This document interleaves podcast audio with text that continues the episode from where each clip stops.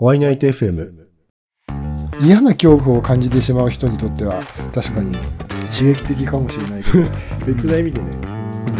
うんまあ興味興味のある人だけじゃ見てくださいって感じですね、皆さん、お会いなんしょ。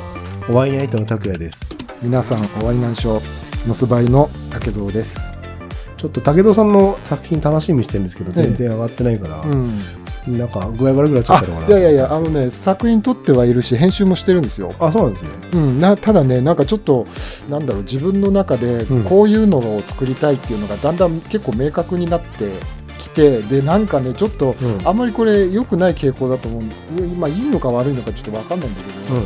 自分の中でこうイメージがあって、それに達してないと、あもうこのシーン足りないから、もう一回これ、補足で撮影しないととかってなってるのね、前はとりあえず撮って、うん。出来高で出してたんだけどまあでもねすごくいいのが出来上がってるりつつあるので、うん、まあ近々はいはあの犬チョッパーの田代さんのもい。はい。またさらにちょっと追加で撮ろうっていうふうにもなっててあそうなんですねそれができれば撮れて編集が終われば、うん、次田代さんのかなっていあそうですねんこれはめちゃめちゃちょっと楽しみにしててほしいなっていう感じです。その作品作るのに、なんかの、うんまあ映画なり、映像作品なりを参考にしてやってたりするんですか？映画の影響は多分受けてると思うんですけどでもし正直ここのシーンが好きだからこのシーンに似せたいとかは一回もないんだけど自分の中でこう大事にしてる感覚みたいなのはあって特にまあそれを、うんうん。それに習ってっていうわけではないんだけどなんか映画ってどういう映画が好きって言われた時に、うん。結構あの見栄を張っちゃったりする部分ってあるのね自分の中で。うんうん。例えば合コンでさ相手にどんどんな映画好きって聞かれた時にやっぱりこう、うんよく思われたいとかこれちょっとかっこいいちょっとおしゃれなとかちょっと知的に見えるやつを上げてみたい上げてちょっとよく見られたいっていう心理もどうしても自分には働いたりとかは。まあ誰にでも大なり小なりあると思うんだけどどっちかっていうとそう見栄を張りたいからこの作品を言おうとかうん。いうのはある一方でそれとは逆にこれあんまり言えないよなっていうのもあるんですよ。えそのい言えない映画って何？倫理的にちょっとこれこれもし例えば家族ぐるみでこうお付き合いしてる人とかうんうん。こう子供も一緒にこうみんなでご飯食べたりとかうん。してる時とかにうん。思わず言っちゃってうん。こういやこの映画面白いんだよって言ってもし家族で見見たりしちゃったらうん。ちょっとこれ縁切られるだろうなっていうような やっぱり残酷な映画とかってあるんだけどうん。自分の中ではそういうこうこれ言ったらちょっと人格疑われちゃうかなっていうのもあるのね 自分の中でそういうのってでもね自分の中ではやっぱり本当にそれって、お好き好きというか面白いだろうね、きっと。うんうん。あの、やっぱり、こう、これ言いたいっていうのって、やっぱり人によく見られたいっていう思いも混ざってるんだけど、でもこれ言えない、これ言いたいけどちょっと言えないなっていうえ、何自分何の中では何その映画めなんかめちゃめちゃ気になるんですけど。え、ななんて映画それ？ありふれた事件っていうね、嘘のフェイクドキュメントなんだけど、うん。当時あまりにもリアルでうん。上映禁止になったりとか、ドキュメントだっていうふうに言って公開したわけじゃないんだけど、うん。まあす、ものすごくリアルで、これ実際にこれ本当に殺人してるんじゃないかっていう風なのが、こう、広まってすごいうんヒットした作品があって、うん。あ、でも実際に何その映像を見ると、うん。人本当に殺しちゃってるような感じってことでまだインターネットが出る前の映画で、うん。インターネットが出る前ってあの、スナフビデオっていう、うんまあ、都市伝説的なものがあって、まあ、うん実際の殺人を、うん。まあ、撮影して、その闇の市場に流れてるっていうような、まあ、都市伝説がうんあで、そう、1990年代、まあ流行ったのね、その、そういう都市伝説がね。うんうん。で、誰かが、なんか誰かの知り合いの先輩が見たらしいよとかっていうのが、まあ、まことしやかに囁かれてる時に、うん。うん。たまたまビデオ屋さんでなんかすごいインパクトのある、すごいシンプルな男の人がこう、カメラに向かって銃口を向けてるっていううジャケットのが、すごいインパクトのあるジャケットを見つけて、なんだこれと思って借りたら、うん突然殺人シーンが始まって、ーなんかものすごくリアルで、うん。で、俺、それ見た時は、うん本当に警察に通報しそうになったぐらい、まあ、当時リアルだったのね。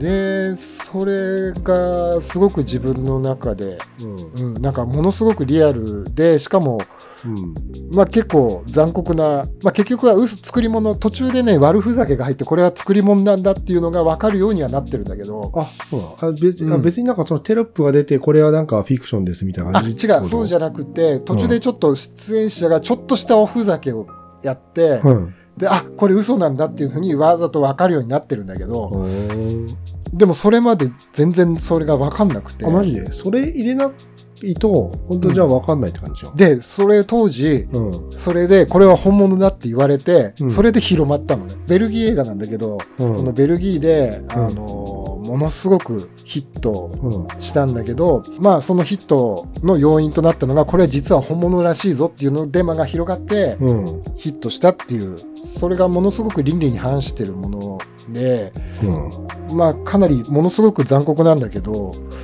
すごい緊迫感とか、うん。絵作りとかそのストーリー構成みたいなのがものすごくリアルであなんかだからなんかすごくリアルな感じがうん。自分にとってすごく大事っていうのはもしかしたらそこら辺がなんか影響してるのかなっていうのはちょっとおこがましくもちょっと思ったりはしてるっっていうのはありますね。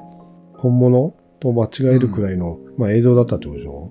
リアルすぎて見た人たちがこれ多分これ本物だぜって言って広まったのね。そのデマが広がるくらいのリアルさっていうことでうんすごくあの感銘を受けた。ただ倫理的にはちょっとこれ人にはちょっとあんまりお勧めできないなっていう。ホラー映画とまたちょっと違ったあ、全然違う。うん、そう。ね。ちょっと違うんだけど、いや、なんかさ、その、今の話だけ、まあ聞くとね、うん、この前ひばりさんはホラー映画が私大好きですって言ってて、うん、俺なんか、そのホラー映画的な怖さうんはちょっと感じたんですよ。ダメだもんねそう、。ダメだ。ああ、絶対苦手だもんね、そううそそうそういうホラー映画ね。でね、今の武藤さんのそのドキュメンタリーの殺人映画うん。聞いたら、うんちょっと顔が引きつるっていうか、や、うんやべえんじゃねえのっていう怖さですよね。そう、あのね、あうんん、ちょっと、これ、あんまりこう人に、人にさ、俺すごい好きだから、うん。こう熱込めて、こう、えどう、どう？って、そういうのないって言われた時に、うん。こう喋っちゃうんだけど、あんまりこういう、この話ね、自分からあんまりしないんだよね。武藤さんとか知ってるから、まああれですけども、もし知らない人が、今のホラでしょ？ー映画聞いて、その、うん。なんかその、情熱的に語れば語るほど、うん、引くよね。こいつやべえわって。でしょ？そそう。だからあんまり言えないんだけど、あだけど、それを言う、それでも、ーうん。やっぱり、それでもやっぱり好きだと言ってしまう、あ言わざるを得ないなんか面白いんですよ、それ。っていうことですよね。これはね、これ、うんそう、あんまり大声で面白いっていうのも、うんみ見たら、うんえーって思われちゃうんだけど、でもやっぱり好きだね。でもそれすごい。あれですよね、殺人、ほら、シーンだけピックアップしちゃうから、面白いっていうふうに、そこ、そこかみたいになっちゃうけども、うん。他のシーンだっていっぱいあるあるわけじゃないですか。いや、もうね、まあさ、うん、もちろんそういう、うん。あの、いろんなものが入ってるんだけどね。うん。それ、まあ、殺人者がうん。出てきて、まあ、殺人者を取材するっていう。うん。で、取材しながら、じゃあこれから人殺しに行くぞって言って、カメラ回ってる時に、こう、カメラの前で殺してみせるっていう。で、その撮影班も、うん。あの、か犯罪の片棒を担いでしまって後に引けなくなるっていう、あうん、ものなんだけど、うんその主人公が、すごく人間的にちょっと魅力があるっていう設定なの。うん。ねで、そこがね、またすごくリアルで、すごく人物描写が細かくて、うん。そのキャラの設定がね。うん。だからその辺がすごく、うん、自分はすごいなと思った。それまで、その、ホラー映画って大体さ、人物像ってわかんないじゃん。まあまあ確かに、まあジェイソンだったりそうですよね。そう、ジェイソンでってね、仮面かぶってるし、うん。セリフもないし、うん。どんなやつかもわかんないし、ただただ人を殺すだけで、それが怖かったりとかするんだけど、うん。その映画だと、すごくユーモアがあって、うん。割と知性も高いんだけど、うん切れるとめちゃくちゃ怖いみたいな、そういう人っているじゃん、結実際。ややばい人でしょ、それ。普通に。学生時代とかで怖い先輩とかいたじゃん。身近にいる怖い人にすごく似てるっていう、それが、うんそういうリアルさがうん。自分の中ではすごく大事だな。その殺人に魅力を感じてるっていうのではなくてあくまでもそのリアルさう、ん。うん。だけど、そのリアルさそのリアリティの表現の仕方が、うん。その倫理的にとかあそういうのであまり褒められたものではないので、うん。あまり人には大っぴらにこれいいから見てみてよとは言えないっていう。あうん。自分が思うそのリアルさって、うん。人から褒められるリアルさだとうん。多分面白くないんだろうねって思ってるんですよ、うん。でちょっとぶっ飛んだ感じのリアルさってあるじゃないですか。暴走族うん。だと、ほらブンブンブンブンやってるのが、うん。それがまあリアルなんだっていう言い方もあるし、うん。実際その人たちの裏側とか、ね、中の放送問題とかそういうところに迫った方が本当のリアルさって見れるじゃないですか、うん。そこをシーンだけはその暴走族だだけじゃないし、うん。そこのほら家庭事情だったり周りの人だったりっていうのをうん。に迫っていくでもそれって結構ある意味、まあ、暴走族の人だけで言うと、まあ、見せたくない。そういうところをなんか楽しいとか、う。ん。まあ、え作品としては面白いし、うん。まあ、そのなんだルールばっかを守ってるのもなんかしょうがないのかなっていううん。感じはあるから別になんかそれはそれでまあなんかちょっとありなのかなと思って。うん、あのまあななんていうのかな。例えばテレビって、うん。あんまり悪いものって放送できないしドラマとかって、うん。基本的にはまあ美男美女が出てて、うんうん。必ず最後はハッピーエンドになるとか、死ぬ時は美しく死んでいくっていう基本的に綺麗なものだけを出すのがみんながいいうん面白いっていうものって、うん。無意識にそういうものになってるうん。と思うんだけど、うん。だけど実際はやっぱりね実際の生活ってそんなに綺麗なものばっかりじゃないし、ね。かといって汚いものばっかりでもないし、うんまあそういうのって混在してるじゃない、まあねその自分の中ではそのいいものもいいものだけを強調したりとか、悪いところばっかり強調する。例えば武也君がさっき言った暴走族も、うん。暴走族の悪いところだけ強調してこいつは悪者だっていうのは、うん。警視庁24時じゃない？うんうんだけどあれってうん。悪いところだけを強調してるからうん。実態とはちょっとかけ離れててリアルまあリアルなのかもしれないけどうん。それはあくまでも一般市民から見るとリアルなんだけど多分実際に暴走族の中入ったら全然違うわけじゃない。実際にいいやつうんだったり面白かったりとかそうですね。まあいろいろいろんな側面を持ってると思うんだけどうん。あのいいものも悪いものもこううんじゃああの含んでるっていうのが自分の中ではリアルなのかなっていうのはあるかもしれないですね。そうっすね。確かにそうだ。言われてみればそうだな。そうだからそのありふれた事件っていうのもそのすごく凄惨な殺人者なんだけど、うん。すごくいいやつだったりとかいろんな面をこう描写してるのがすごくリアルっていう。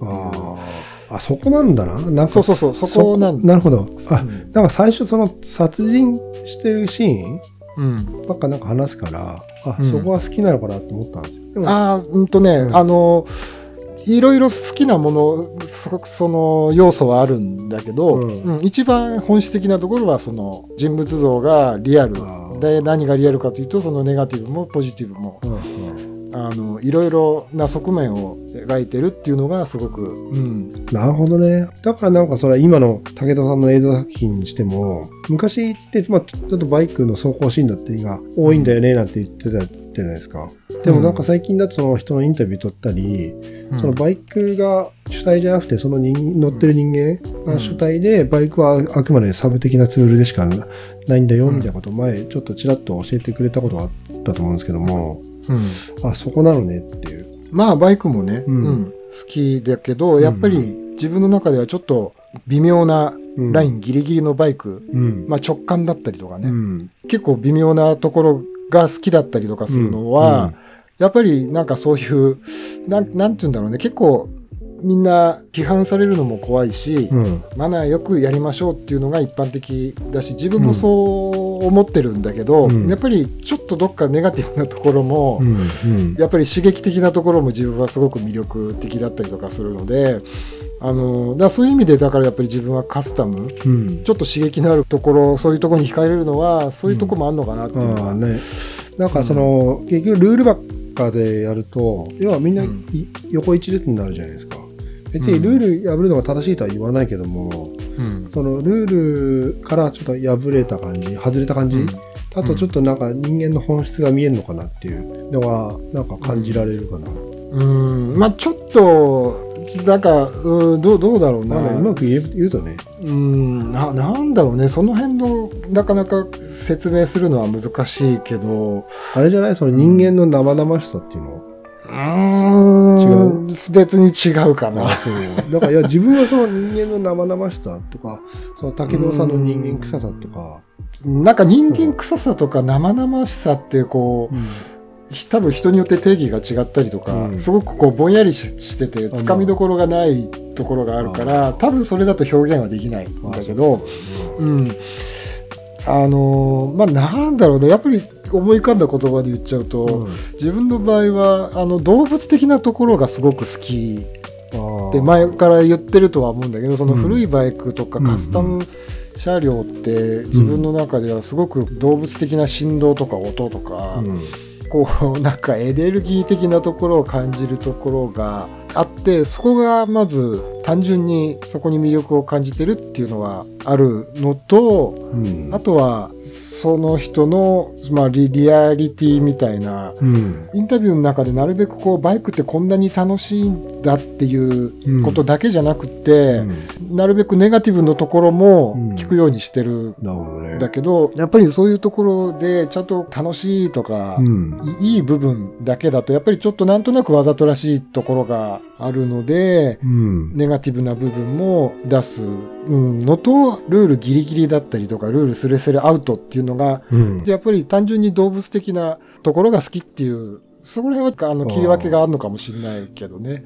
そこは武藤さんのリアリティにつながるのかな？いや、うん、まあリアリティはとはまた別かなって今思った。その荒々しさはもううん本当に本能的に感じる自分の中の、まあ、好きなところで、ん。もうちょっとこの人物的なところはちゃんとその人のなんかこうかいいところだけじゃなくてこうトータルで捉えた方がまあリアルリアルに感じるしリアルに感じればきっと魅力も感じるっていう、まあ、この話はねすごく自分の中ではこう伝えるのがなかなか伝わんないかなとは思うんだけど、やっぱり自分の中で結構大事にしてるところなのかなっていうのはちょっと自分で話してて今日思いましたね。その今のアリフレタ事件を、まあ、あのいつも自分映画紹介してもらったら予告動画ちょっとひばりさんと一緒で多分怖いので多分その、怖いナイトホームページには載せないけども 名前だけは載せておきますよ。うん、まあ別に作り物だと思えば、いやなんですけどいやホラー映画と一緒でうん。怖いんですよね、うん、まあ確かにまあね。と怖いんでじゃあ今日はこの辺でおワイナイト FM では皆さんからのメッセージをお待ちしています。ご意見、ご感想、トークテーマリクエストなども募集しています。メッセージはホームページの、各掲載記事のコメント欄やコンタクトページ、SNS からたくさんお待ちしております。ワイナイトホームページでは、インタビューバトンでつないだ様々なジャンルのクリエイターの取材記事などを掲載してますので、合わせてお楽しみください。ホームページはカタカナで、ワイナイトと検索すればヒットします。今日の出演クリエイターは、ノスバイの竹蔵でした。ワイナイトの拓也でした。最後まで聞いてくれてありがとなし。ありがとうなし。それでは皆さん、また次回、おやすみなさい。おやすみなさい。あなたにもっと気軽にもっと面白い日常をお届けします。おワイナイト FM。